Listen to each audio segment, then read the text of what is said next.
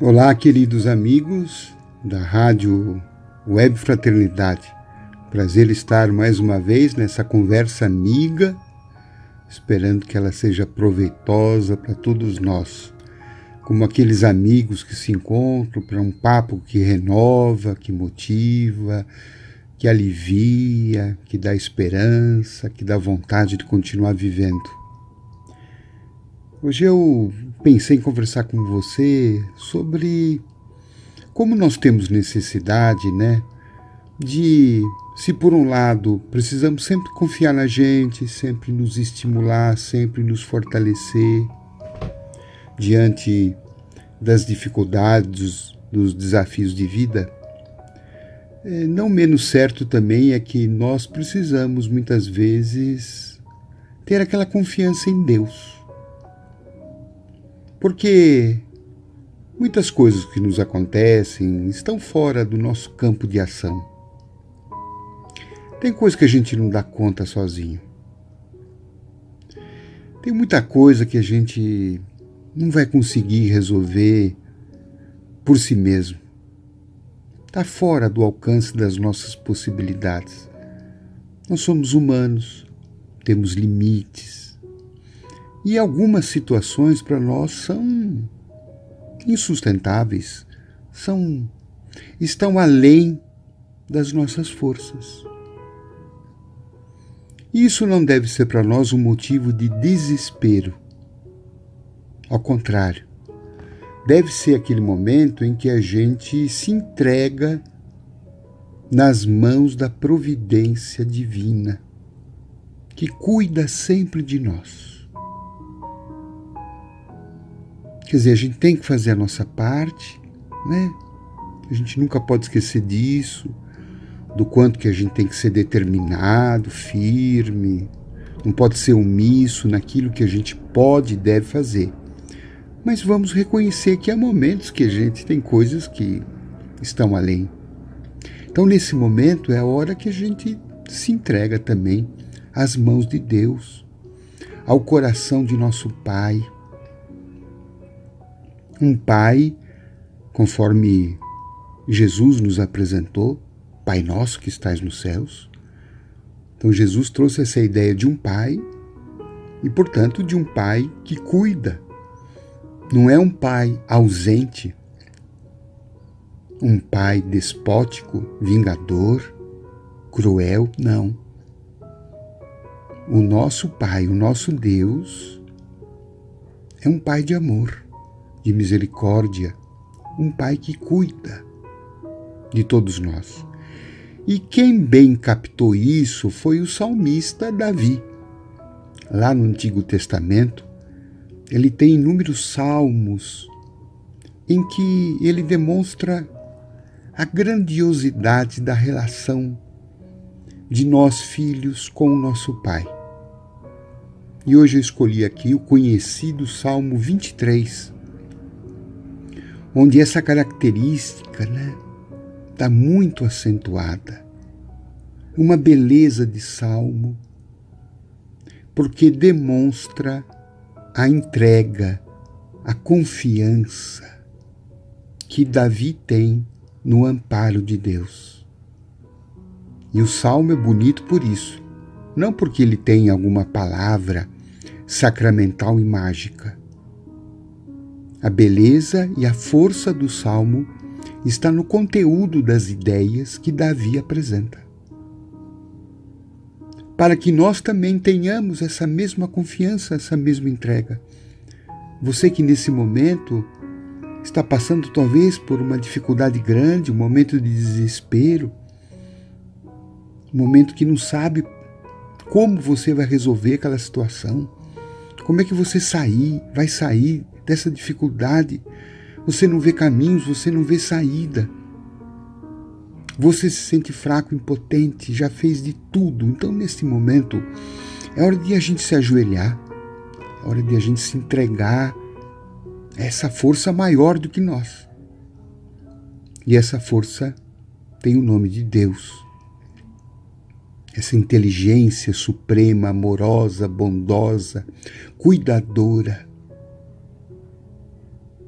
E o salmista Davi, eu vou relembrar as coisas bonitas que ele fala. Ele começa dizendo assim: O Senhor é o meu pastor, nada me falta.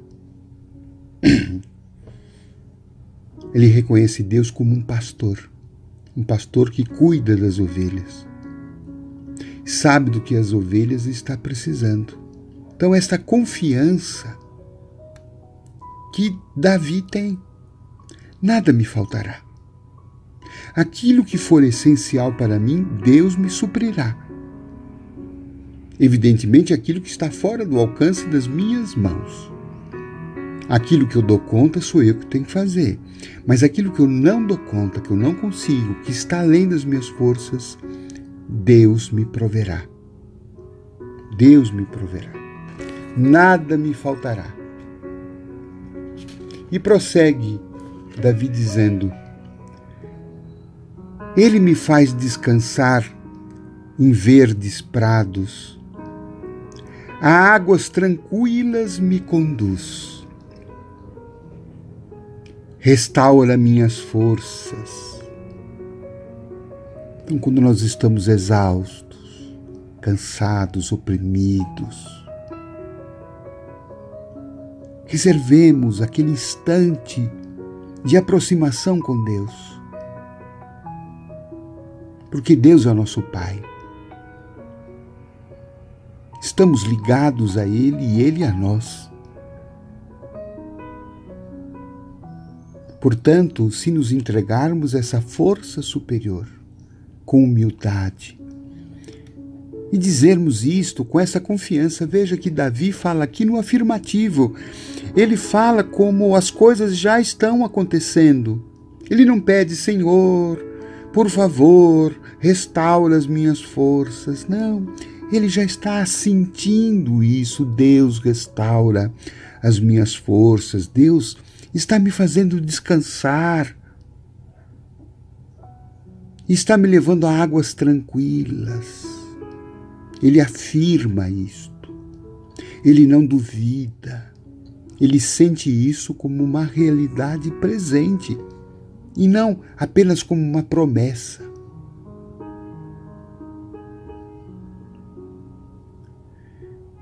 Diz ainda Davi: Se eu tiver de andar por vale escuro, não temerei mal nenhum, pois comigo estás. E na terra nós vamos andar por esses vales escuros, vamos andar por desertos, atravessando momentos solitários, difíceis, momentos de dúvida. Talvez você esteja vivendo isso agora. Mas Davi diz assim: Ainda que eu esteja andando por esses caminhos, não temerei, não terei medo. Por que não terei medo? Porque ele diz: O Senhor comigo estás. Olha que frase maravilhosa. O Senhor comigo estás. Quando você estiver indo para uma cirurgia, diga: O Senhor comigo estás. Quando você estiver se sentindo a pior pessoa do mundo, diga: O Senhor comigo estás. Mas não apenas diga, sinta. Sinta isto como uma grande verdade, porque é a verdade. O teu bastão e o teu cajado me dão segurança. A ideia do pastor que tem o cajado que vai conduzindo as suas ovelhas, que vai protegendo. Por isso, teremos esse sentimento do amparo de Deus, da força de Deus me conduzindo sobretudo naquele momento em que eu só vejo trevas. É a hora que Deus gosta de aparecer. quando nós estamos perdidos, fracos, desamparados, doentes, desesperados. É a hora de Deus. Mas é preciso confiar nesse Deus. Se entregar, se render. Deus, eu me rendo à tua proteção. Eu me rendo ao teu amor. Eu estou perdido aqui na terra, mas eu sei que uma porta se abre, uma luz se acende e o teu amor me levanta. E diante de mim preparas uma mesa aos olhos dos meus inimigos. Ou seja, mesmo que o mundo esteja querendo me derrotar, que as pessoas estão querendo me destruir, neste momento eu sei que o Senhor está preparando um banquete para mim. Que o Senhor está cuidando. Eu sei que muitas vezes algumas pessoas querem a minha derrota, mas eu não ouço a voz delas, eu ouço a tua voz que quer a minha vitória. Porque eu sei que a felicidade e a graça vão me acompanhar todos os dias da minha vida e vou morar na tua casa por muitos anos pela vida eterna.